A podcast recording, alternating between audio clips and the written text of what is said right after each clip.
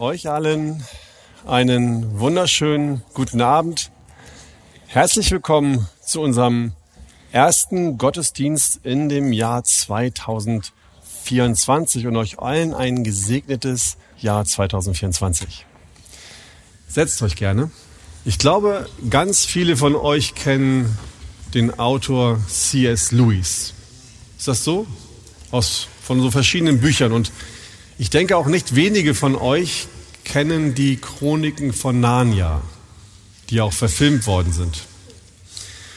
Und in dem ersten Band von den Chroniken von Narnia, die ich übrigens jedem Erwachsenen hier, auch der es noch nicht gelesen hat, wärmstens empfehlen kann, weil es keine albernen Kindergeschichten sind, sondern weil man ganz viel über Gottes Güte, sein Handeln, seine Macht und Souveränität lesen kann und was einfach Spaß macht, diese Geschichten zu lesen. Auf jeden Fall gab es im ersten Band, kam es irgendwann zu einer entscheidenden Schlacht. Einer Schlacht mit der Hexe aus diesem Buch, die ein Bild für den Teufel ist und gegen das Herr von Aslan, das ist der Löwe, der Jesus repräsentieren soll, gekämpft hat. Als sich die beiden Heere in dieser letzten Schlacht gegenüberstehen, wendet sich Peter, einer der Jungen, die nach Narnia kamen und für Aslan kämpften, an das Heer von Aslan. In einer kurzen Rede ermahnt er sie, mutig zu sein. Er ruft ihnen zu, standhaft für Narnia zu kämpfen, nicht zurückzuweichen und die Hexe zu besiegen. Und zum Schluss brüllt Peter für Aslan, zieht sein Schwert und reitet mit dem ganzen Heer in den Kampf. Solche Szenen kennen wir nicht nur aus Narnia. Wir kennen wahrscheinlich viele Filme, in denen solche Szenen dargestellt werden, wo ein Anführer eines Heeres die Soldaten vor dem Kampf ermutigen will, sie anfeuert und sie dazu bringen will, standhaft zu bleiben, nicht zurückzuweichen. Und in unseren beiden Versen, um die es in der heutigen Predigt gehen soll, da hören wir etwas Ähnliches. Sie stehen im ersten Brief an die Korinther in Kapitel 16. Und wenn ihr mögt und Kraft habt, dann steht gerne mal auf mit mir und lasst uns lesen, was dort steht. 1. Korinther, Kapitel 16, die Verse 13 und 14. Da schreibt Paulus, Wacht, steht fest im Glauben, seid mannhaft, seid stark, lasst alles bei euch in Liebe geschehen. Nochmal zum Einprägen, wacht, steht fest im Glauben, seid mannhaft, seid stark, lasst alles bei euch in Liebe geschehen. Amen. Amen. Setzt euch gerne wieder. Wir hören schon, wie der Anführer in einer Schlacht steht Paulus da, nein, er steht nicht da, hat er gesessen und geschrieben, aber schreibt Paulus an die Korinther diesen Aufruf, mutig zu sein. Er feuert sie an im Vers 13, wacht, steht fest, seid mannhaft, seid stark. Und dann, obwohl Vers 14 in einer Reihe steht, es sind nicht vier und einer, sondern es sind fünf Ermahnungen, finden wir in einer doch etwas ungewöhnlichen Art und Weise mit anderen Klagen die letzte Ermahnung, lasst alles bei euch in Liebe geschehen. Das scheint nicht so recht dazu zu passen. Ne? Wacht, steht fest, seid mannhaft oder auch mutig, seid stark, lasst alles bei euch in Liebe geschehen. Das würde ein Anführer wahrscheinlich nicht so raushauen in einer Reihe. Und deswegen habe ich mir auch gedacht, lasst uns das doch trennen. Dann nehmen wir erstmal die vier Ermahnungen und dann gucken wir uns nachher die fünfte an. Also, erster Punkt, seid standhaft und stark im Kampf. Warum schreibt Paulus am Ende seines Briefes diese fünf Worte auf oder diese fünf Aussprüche auf? Warum fängt er an und sagt, seid wachsam? Warum spricht Paulus die Christen an und sagt, seid wachsam als allererstes? Wenn man sich den Brief durchliest und sich ein bisschen mit der Geschichte von Korinth beschäftigt, dann sieht man, dass die Gemeinde in Korinth unter unglaublich schlechtem Einfluss stand. Die Gesellschaft in Korinth war vom römischen und heidnischen Werten und Normen moralischen Normen durchzogen. In Korinth hing das Ansehen und der Wert eines Menschen von seinem weltlichen sozialen Status ab. Je nachdem, wer man war, ob man etwas erreicht hatte und ob man reich war oder besonders berühmt, wurden die Menschen unterschiedlich behandelt. Entweder verurteilt oder von den Korinthern bevorzugt. Es gab dort ganz viele Lehrer, die sich mit Theologie beschäftigt hatten und die dort lehrten, aber schlechte und falsche Theologie in diese Gesellschaft reingebracht haben. Und auch in, die, in der Gemeinde Dinge lehren wollten, die Paulus so nie gesagt hatte, beziehungsweise diesem sogar vollkommen widersprachen. Korinth war eine Stadt, in der sexuelle Unmoral und Unzucht vollkommen normal waren.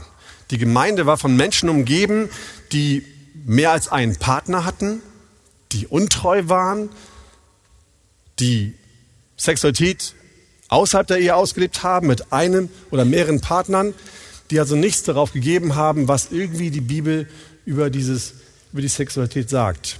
Und sie waren umgeben von der Gier nach Macht und Geld. Paulus wusste ganz genau, dass diese Einflüsse einer Gemeinde für eine Gemeinde sehr gefährlich werden konnten. Der Druck der, der Gesellschaft in Korinth auf die Gemeinde war groß und deswegen ermahnte er sie, wachsam zu sein. Der Theologe Johannes M. Nützel schreibt dazu, Paulus setzt durch seine Ermahnung zur Wachsamkeit voraus, dass Christen immer in der Gefahr stehen, ihre volle Hingabe an Gott durch Christus zu verringern und sich von den Dingen geringeren Wertes vereinnahmen zu lassen. So läuft das in der Welt. Und um diesen Angriffen von außen, denen sie vielleicht wachsam begegnet sind, aber auch entgegentreten zu können, brauchten die Korinther Standfestigkeit.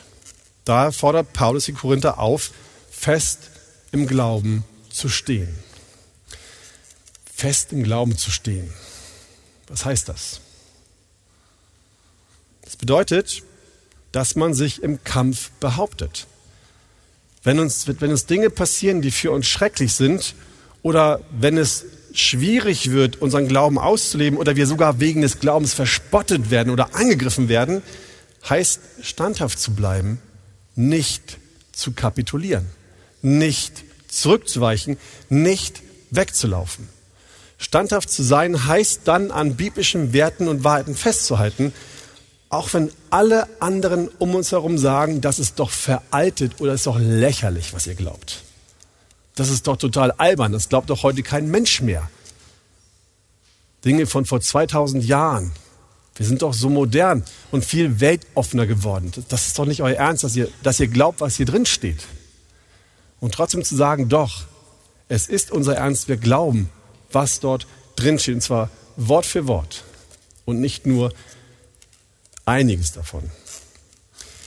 Es bedeutet aber auch noch mehr. Es heißt nicht nur zu glauben, was dort steht, es heißt, sein Leben so zu leben, so die Werte auszuleben und zu handeln, wie es mit unserem Glauben an Jesus Christus vereinbar ist und nicht zu sagen, ich bin Christ, Sonntag das Christkostüm anzuziehen und in der Woche dann in der Welt abzutauchen. Aus welchen Gründen auch immer.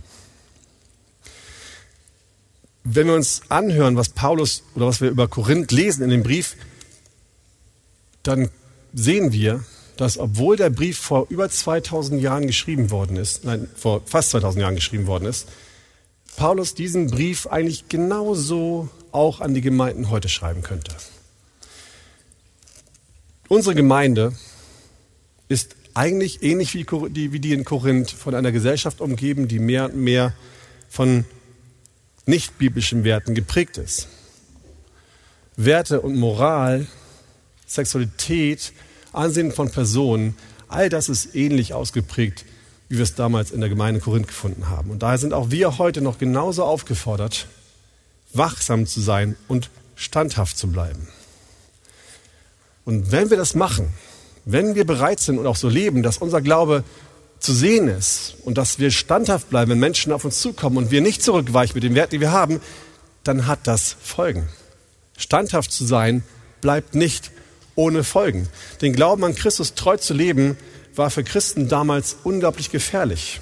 In 1. Korinther 4, 11 bis 13 beschrieb Paulus seine damalige Situation so.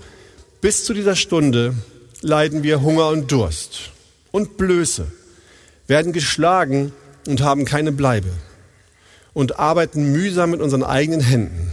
Wenn wir geschmäht werden, dann segnen wir. Wenn wir Verfolgung leiden, halten wir stand. Wenn wir gelästert werden, spenden wir Trost. Zum Kehricht der Welt sind wir geworden, zum Abschaum aller. Bis jetzt. Ganz so schlimm ist es bei uns noch nicht. Ganz so hart werden wir nicht verfolgt. Aber Christen, die ich persönlich kenne, haben bei ihrer Arbeit nicht das gemacht, was von ihnen verlangt worden ist, weil sie dafür hätten lügen müssen und wurden dafür entlassen. Und in der Ukraine, das wissen wir alle, wurden liebe Geschwister von uns schon wegen ihres Glaubens getötet. Die Nachfolge Christi ist nichts für Feiglinge. Und das war nicht nur damals so, das trifft auch heute noch genauso zu. Und deshalb feuert Paulus die Christen an, mutig und stark zu sein. Er wollte sie, sie und uns ermutigen, nicht aufzugeben, auch wenn es schwierig war oder wird, als Christ zu leben. Und mutig und stark zu sein bedeutet auch, die Umstände nicht, nicht dabei klein beizugeben, auch wenn sie beängstigend sind. Gott treu zu sein und sich nicht von Furcht oder Hoffnungslosigkeit leiten zu lassen. In einem kurzen Kommentar zu 1. Korinther 16, Vers 13 berichtet Ray Ortland von General David Baird.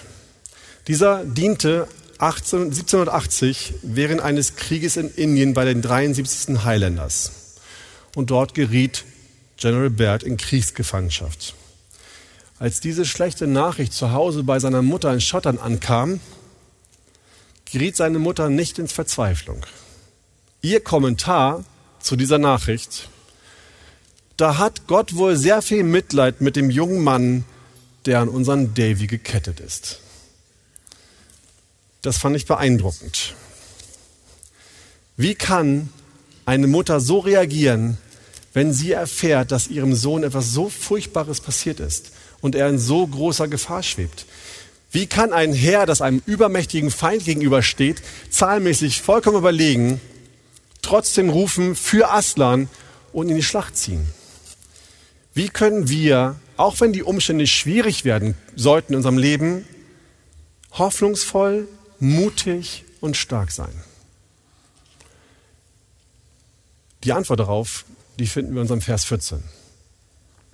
Und das ist eigentlich die Hauptbotschaft heute Abend. Klar, wir sind, da, wir sind aufgefordert, auch nach vorne zu gucken. Und es ist immer unsere Aufgabe, wachsam, standhaft, mutig und stark zu sein. Aber die Frage, die wir uns wirklich stellen müssen und die von elementarer Bedeutung ist, warum? Wozu? Warum sollte ich als Christ mutig, standhaft und stark bleiben? Es ist viel einfacher, der, der Welt nachzugeben und dort mitzuschwimmen sein Glauben zu leben für sich alleine im Kämmerchen und bei allen Sachen, die nicht das sind, was Gott so möchte, einfach nicht dabei zu sein oder vielleicht mitzumachen und zu sagen, ich bin ja ein Christ.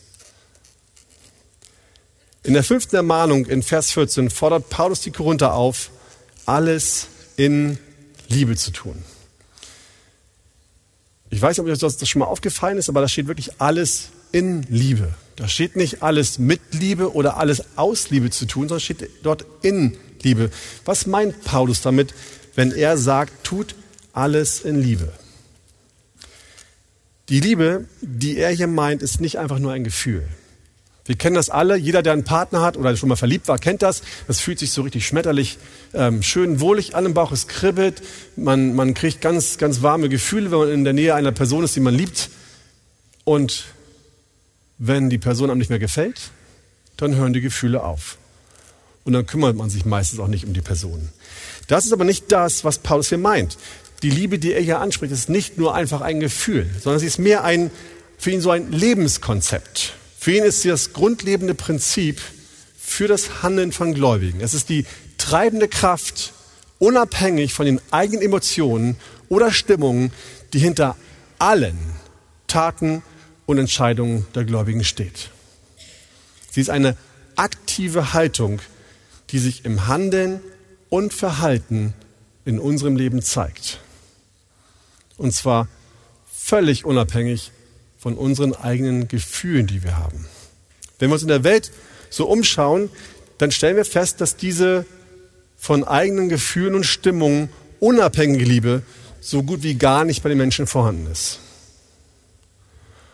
Und wenn wir ehrlich zu uns selbst sind, dann müssen wir zugeben, dass auch wir, die wir hier sitzen und stehen, aus uns selbst heraus nahezu unfähig wären, eine, eine Liebe zu leben, die unabhängig ist von Emotionen und das zu tun, was Paulus uns hier sagt, wie wir handeln sollen. Tut alles in Liebe. Es gibt nur eine einzige Person oder es gibt nur einen, der dazu in der Lage ist. Und das ist Gott.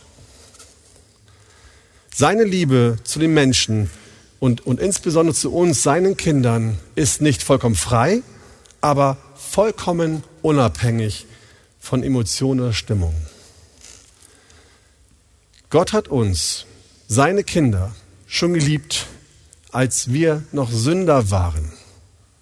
Römer 5, Vers 8. Gottes Liebe ist völlig bedingungslos. Seine Liebe zu uns ist nicht an eine einzige Bedingung geknüpft. Als wir noch unfähig waren, irgendetwas zu tun, was ihnen auch nur hätte gefallen können, vielleicht ganz nett gewesen wäre von uns. So dass er sagt, nicht völlig daneben, sondern ah, gar nicht so schlecht. Als wir noch so drauf waren, hat Gott uns schon geliebt. Hat er schon auf uns, seine Kinder, mit liebevollen Augen geblickt. Und auch jetzt, wo wir seine Kinder sind, ist seine Liebe zu uns vollkommen unabhängig von seinem Verhalten, äh, von unserem Verhalten. Wenn wir einen guten Tag haben, an dem wir uns an seine Gebote halten und das Gefühl haben, Mann, das war doch gar nicht so schlecht heute. So, ich habe doch gar nicht so viel schlimme Sachen gemacht, jedenfalls weiß ich davon gar nichts. Dann sagt er zu dir, zu uns, ich liebe dich. Und wenn du einen Tag hast, der so richtig mies war, wo du am Abend denkst, den würde ich am liebsten löschen, diesen Tag, weil ich einfach nichts auf die Reihe bekommen habe, weil ich gemein war und Dinge getan habe, wovon ich wusste, dass sie falsch sind, sie trotzdem getan habe, steht Gott da und sagt zu dir, ich liebe dich. Und das in exakt derselben Stärke, Intensität, wie an den Tagen, wo, es einigermaßen gut läuft. Gott liebt uns zu jeder Zeit immer genau gleich stark. Und Gottes Liebe zu uns wird niemals aufhören. Sie ist unendlich, ewig gleichbleibend. Er liebt uns zu jeder Zeit, zu jeder Sekunde, an jedem Tag mit der gleichen, ewigen, mächtigen Liebe, die ein Teil seines göttlichen Wesens ist. Gott ist Liebe. Weil er Liebe ist und weil er unveränderlich ist, kann er gar nicht anders. Ist euch das bewusst? Gott ist Liebe, ist eine, eine göttliche Eigenschaft. Und eine göttliche Eigenschaft ist erst unveränderlich. Und somit kann er zu keinem Moment etwas anderes tun, als euch zu lieben. Würde er auch nur ein bisschen weniger Liebe für, für euch haben, würde es heißen, dass er sich verändern würde. Und weil er es unveränderlich ist, ist es ihm gar nicht möglich, uns weniger zu lieben. Er kann es gar nicht, als uns einfach nur zu lieben.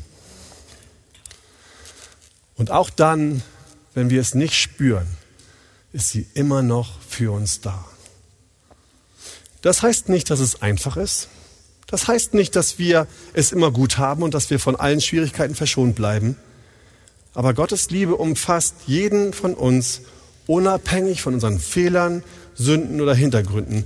Und selbst in unseren aller, aller dunkelsten Momenten ist Gottes Liebe gegenwärtig, um uns zu umarmen und uns zu trösten. Inmitten von Leid und Prüfungen ist Gott bei uns, um uns in seiner Liebe zu begleiten und zu stärken und uns alles zu schenken, was wir brauchen. Und deswegen kann David auch im Psalm 23 voller Überzeugung sagen, nur Güte und Barmherzigkeit werden mir folgen mein Leben lang. Darüber hatten wir schon eine Predigt, das heißt so schön, dieses Bild so, sie verfolgen uns. Du kannst gerne anfangen wegzulaufen davon, du kannst gerne versuchen zu flüchten.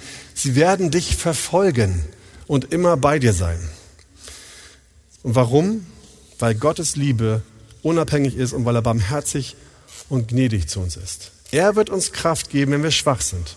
Er tröstet uns in unserem Leid. Er hilft uns auch durch schwierige Zeiten hindurch und er wird immer da sein. Wir sind niemals allein. Er wird uns liebevoll leiten und führen, gerade dann, wenn wir den Weg nicht mehr sehen können. Er wird uns mit allem versorgen, was wir brauchen. Und er wird unseren Glauben erhalten, bis er uns nach Hause holt. Diese Liebe, seine Liebe zu uns, ist der Grund, ist die Motivation, warum wir wachsam und standhaft bleiben wollen. Standhaft, weil Gott es einfach wert ist, dass wir für ihn standhaft bleiben. Weil seine Liebe einfach es wert ist, dass wir das tun, was richtig ist. Standhaft, weil wir wissen, dass es nur einen einzigen, dreieinigen Gott gibt und sein Wort wahr ist und gut ist, sich an das Wort zu halten und wir, dass wir danach leben können. Seine Liebe ist es, die uns mutig und stark macht. Mutig und stark, weil wir einen Gott haben, der für uns ist. Einen Gott haben, der für uns kämpft. Wir sind voller Hoffnung, weil wir einen starken Helfer in der Not haben und weil Gott niemals zu spät kommt. Als Peter in dem Kampf war mit der Hexe, da sah es nicht gut aus für ihn. Das Blatt hat sich gewendet, die Hexe war zu stark, zu viele Feinde. Übermächtig kam er auf sie zu. Und dann kam es zu einer Situation, wo Peter am Boden lag und die Hexe schon zustechen wollte. Sie hatte fast gewonnen. Und dann kam Aslan, der König, der Löwe, sprang die Hexe an und hat den Kampf für Peter beendet. Und genau so wird es Gott für uns auch machen. Wenn wir denken, wir schaffen es nicht mehr, dann ist er da. Er kämpft für uns. Er bringt den Kampf für uns zu Ende. Peter hat es in der Geschichte nie bereut, dass er Aslan gefolgt ist. Und auch wir werden es in unserer Geschichte niemals bereuen. Wenn wir zurückblicken, werden wir nicht einen einzigen Tag bereuen, wo wir sagen, wo wir Gott nicht nachgefolgt sind, weil er einfach es wert ist. Wir werden nicht bereuen, standhaft und mutig gefolgt zu sein. Jeder von uns erlebt auf unterschiedliche Art und Weise diese Liebe Gottes, diese beständige Liebe Gottes und dass er uns in Not und Krankheit stärkt und bewahrt. Und zwei Dinge. Erstens, es sind die kleinen Dinge, die eigentlich riesengroß sind, die Gott in unserem Leben tut. Und zweitens, Gottes Liebe für uns ist da. Wir erleben sie jeden Tag in unserem Leben. Diese Liebe, die sich in den Zeugnissen, die wir gerade gehört haben, zeigt, befindet sich aber nicht nur in Gott.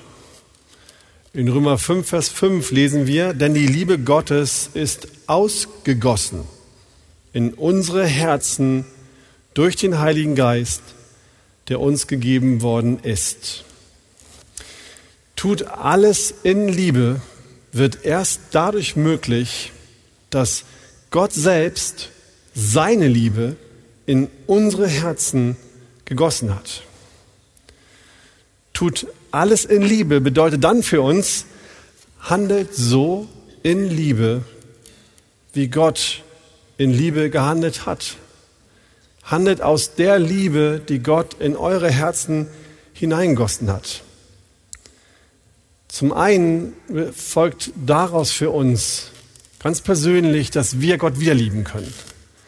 Wir könnten Gott nicht lieben, wir wären unfähig, Gott zu lieben, wenn er nicht seine Liebe in unser Herzen gegossen hätte. Wir könnten es ohne ihn nicht. Und zum anderen hilft uns diese Liebe aber auch, ihm zu gehorchen und seine Gebote zu halten. Und diese Liebe, die er in uns hineingegossen hat, die in unseren Herzen lebt, durch ihn, durch seinen Geist, wirkt sich auch auf das Miteinander in der Gemeinde aus. Nochmal zurück zu den Korinthern. Punkt 3. Aus Liebe zusammen standhaft und stark sein. Die Gemeinde in Korinth war durch viele Dinge reich gesegnet. Ihr könnt es gleich in den ersten Versen nachlesen. Sie waren reich an Wort und Erkenntnis. Kapitel 1, Vers 1. Sie hatten keinen Mangel an irgendeiner Geistesgabe. Kapitel 1, Vers 3. Nach außen war die Gemeinde in Korinth eine Vorzeigegemeinde. Viele hätten wahrscheinlich gedacht, wenn du sehen willst, wie die Gemeinde wirklich gut läuft, dann geh nach Korinth. Dort kannst du sehen, die ganzen Gnadengaben, die sie haben und die ganze Erkenntnis, die sie haben, die tolle Lehre. Super stand sie da.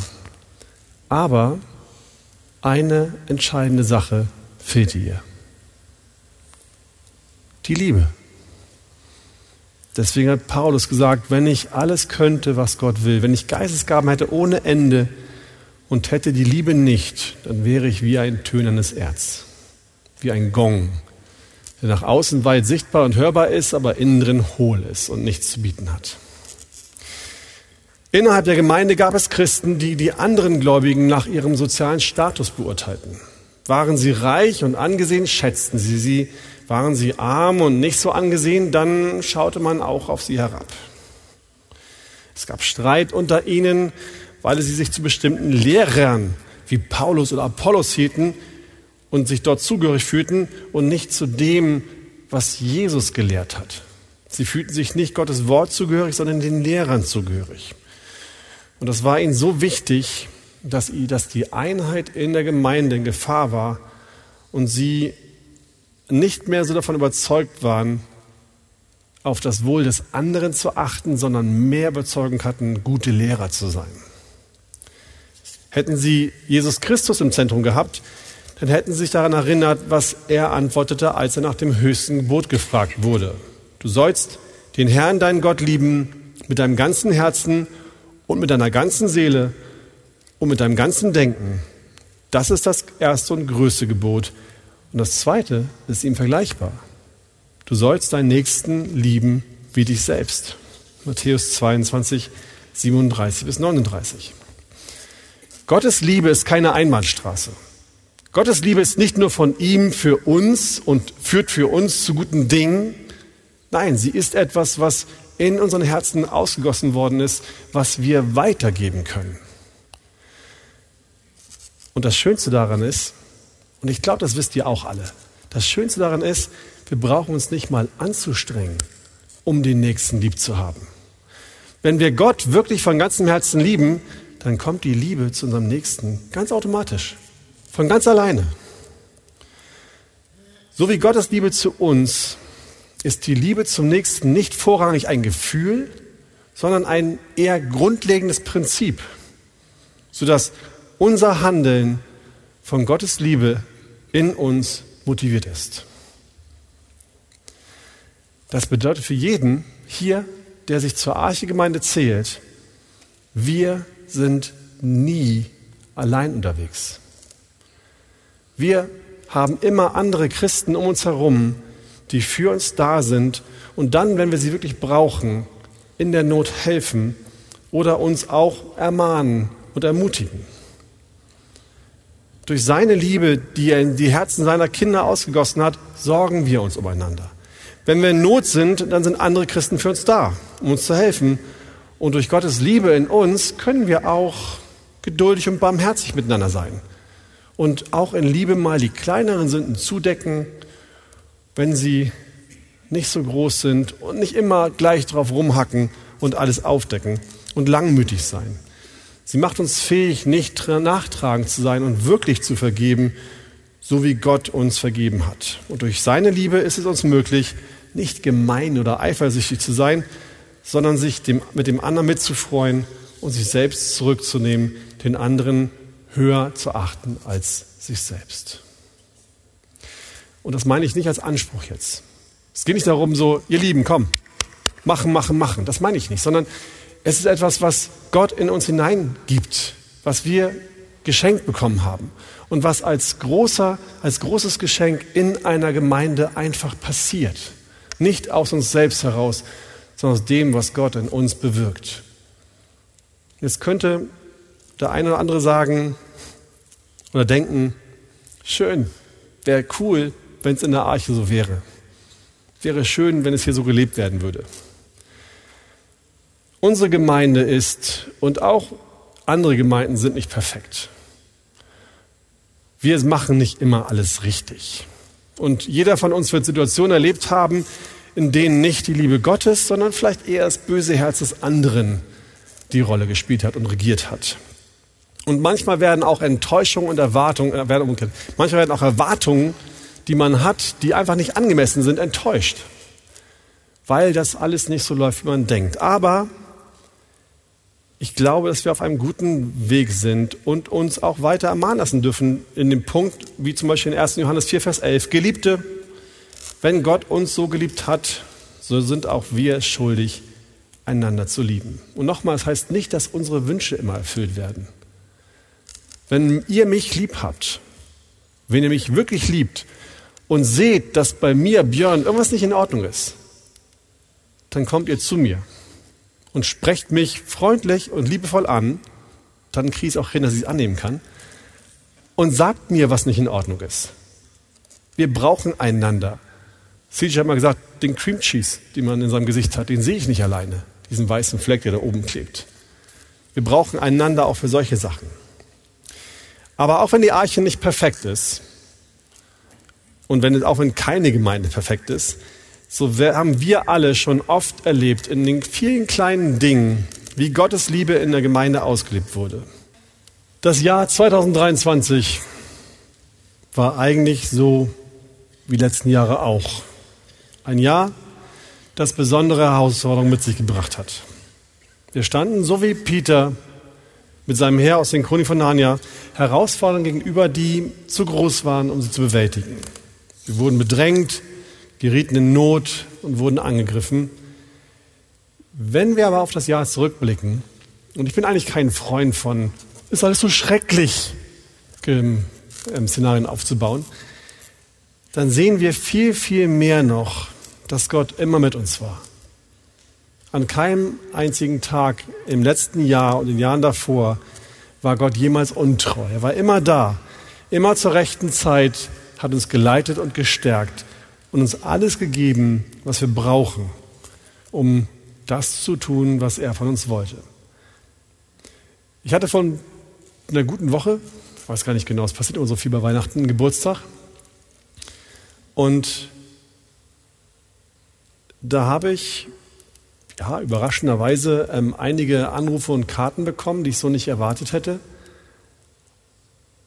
Und war überwältigt davon, wie liebevoll und freundlich Geschwister sich dort in diesen Glückwünschen geäußert haben. Das waren nicht diese, diese Standardsachen, die man, die ich selbst oft schreibe. Gott segne dich.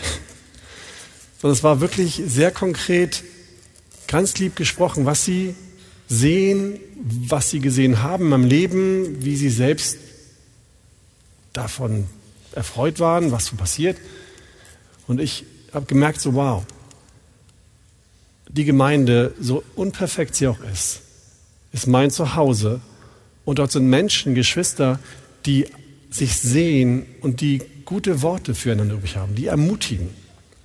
Wir sind eine gesegnete Gemeinde. Ich weiß, es gibt auch viele andere Gemeinden, die sind gesegnet, aber wir in der Arche sind eine gesegnete Gemeinde. Von lieben Geschwistern, die in aller Sündhaftigkeit, die noch da ist, aufeinander zugehen und ermutigen und einem Kraft geben und einen vorwärts bringen wollen, in der Heiligung zu wachsen. Und dafür bin ich Gott sehr, sehr, sehr, sehr dankbar. Und ich bin auch sehr dankbar dafür, was wir auch in den offiziellen Versammlungen erlebt haben in der Gemeinde.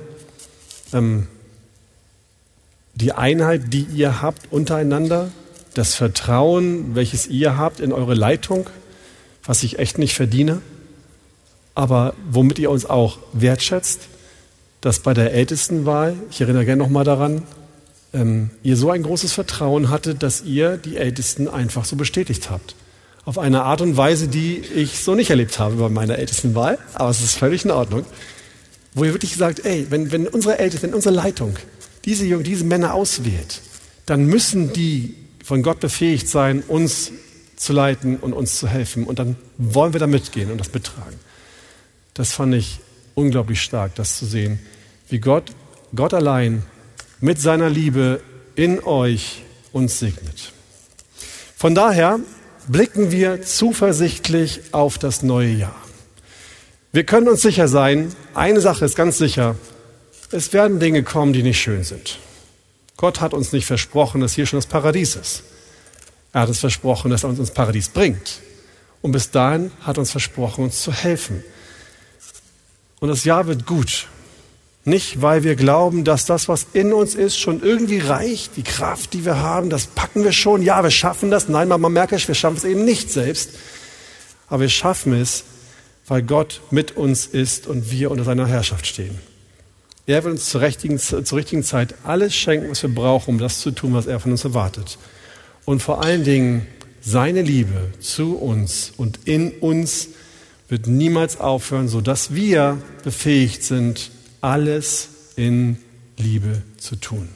Amen. Amen.